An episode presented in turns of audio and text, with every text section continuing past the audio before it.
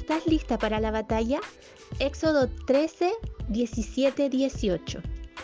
Cuando por fin el faraón dejó salir a los israelitas, Dios no los guió por el camino principal que atraviesa el territorio filisteo, aunque esa era la ruta más corta a la tierra prometida. Dios dijo, si los israelitas llegaran a enfrentar una batalla, podrían cambiar de parecer y regresar a Egipto. Por eso, Dios los hizo dar un rodeo por el camino del desierto hacia el Mar Rojo. Así los israelitas salieron de Egipto como un ejército preparado para la batalla. El Señor sabía que en las mentes de los israelitas había inseguridad y miedo, pues estaban abandonando la tierra en la cual habitaron 430 años e iban camino a lo desconocido, de su mano.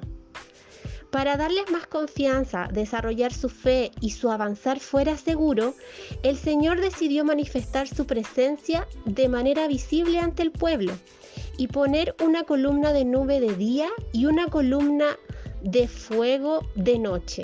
Éxodo 14:4. Y como Él los guiaba, sabía las rutas a tomar y la más corta era por territorio filisteo, tierra de hombres aguerridos, pero pasar por allí podría causar pánico entre los israelitas, porque el avanzar por ahí era batalla segura.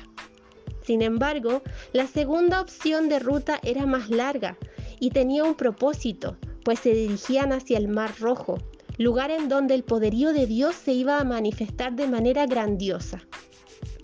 Los israelitas abandonaron Egipto con gozo, lleno de expectativas y como un ejército preparado para la batalla.